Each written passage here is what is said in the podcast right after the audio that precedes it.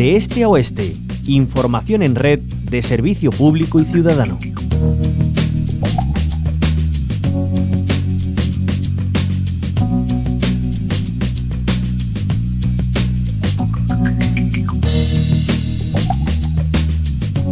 Seguimos hablando de posibilidades de empleo porque la Organización Internacional del Trabajo, la OIT, ha publicado el informe Perspectivas Sociales y del Empleo en el Mundo, Tendencias 2023. Queremos conocer cómo se presenta el mercado laboral y para ello saludamos a Félix Peinado, el exdirector de la Organización Internacional del Trabajo en España. Bienvenido a la onda local de Andalucía. Un placer, buenos días. Bueno, en primer lugar, y según ese informe que presentaban justo este lunes, eh, ¿qué es eh, lo más destacado? ¿Hacia dónde va el mundo laboral este año? Bueno, pues desafortunadamente, pues las previsiones son de un empeoramiento del mercado de trabajo. Va a haber una desaceleración en el ritmo de creación de empleo.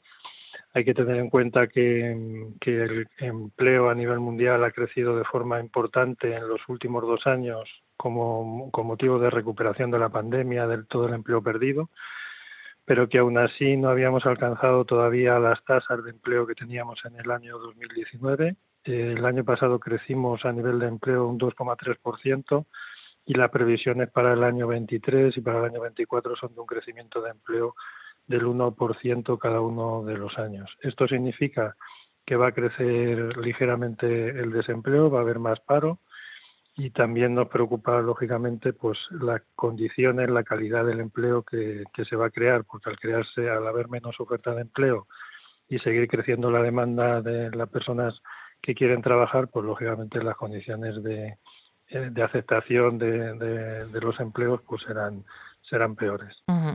desde la Organización Internacional del Trabajo lanzan algún tipo de recomendación, eh, advertencia a las administraciones pues para que frenen un poco o amortiguen ese empeoramiento de las condiciones laborales, puesto que va a haber, como dice, más paro?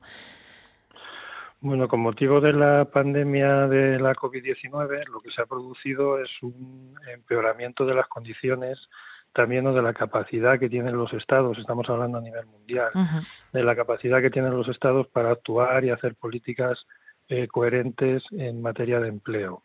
¿Qué quiere decir esto? Esto quiere decir que los estados han hecho un gran esfuerzo financiero con motivo de ayudas eh, que ha habido para mantener, eh, para ayudar a las personas en desempleo, para ayudar a las empresas y los trabajadores, como ha podido ser el caso en España de, de los ERTE, todos conocemos, pues eso ha supuesto un desgaste económico muy importante, un aumento del endeudamiento que se une ahora a ese endeudamiento que tienen los estados, se une ahora con una subida de tipos de interés, que significa que con motivo de la inflación tan grande que tenemos a nivel mundial, pues los bancos eh, centrales pues están subiendo los tipos de interés para, para ayudar a reducir la inflación y eso significa mayor coste de la deuda para los estados. Entonces, lo que significa esto es que se reduce la capacidad de los estados para actuar.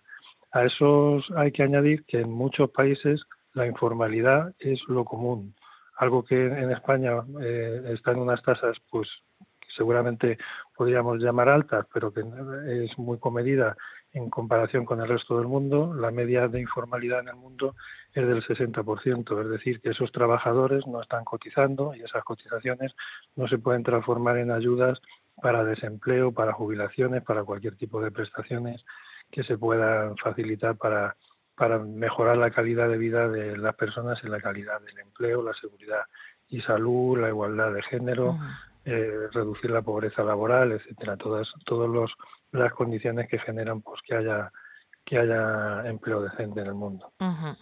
Hablamos de bueno, lo que es la economía sumergida, ¿no? de los trabajos informales. Eh, es un porcentaje muy alto. Hay eh, sectores de la población más vulnerables para eh, bueno, pues estar en, en, esa economía sumergida, esos trabajos informales y al final con menos acceso a, a lo que es una vida digna, ¿no? laboralmente hablando.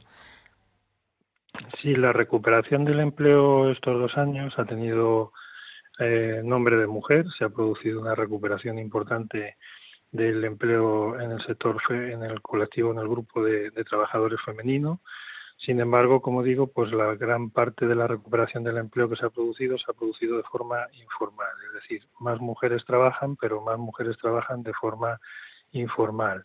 Aún así, todavía tenemos tasas de empleo en las mujeres de un 47% frente a un 72% de los hombres, es decir, hay una diferencia de casi 25 puntos de mujeres trabajando en relación con hombres trabajando, es decir, que cada, por cada hombre inactivo hay dos mujeres inactivas en el mundo. Este es uno de los grupos eh, que ha experimentado, pues, con mayor crudeza, pues, a pesar de haber experimentado la recuperación del empleo, ha experimentado no ha experimentado mejoras en la calidad, en las condiciones de, de trabajo. El colectivo de jóvenes pues también es un colectivo especialmente vulnerable, con una tasa de desempleo que triplica la de los adultos.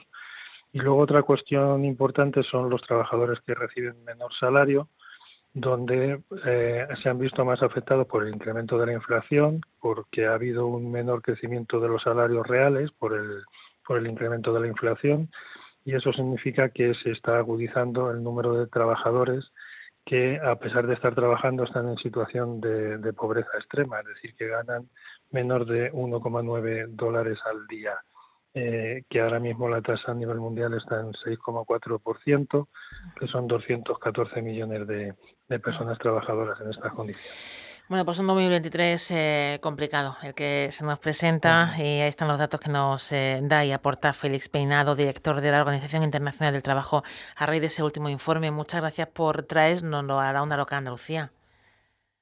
Un placer, como decía, y muchísimas gracias.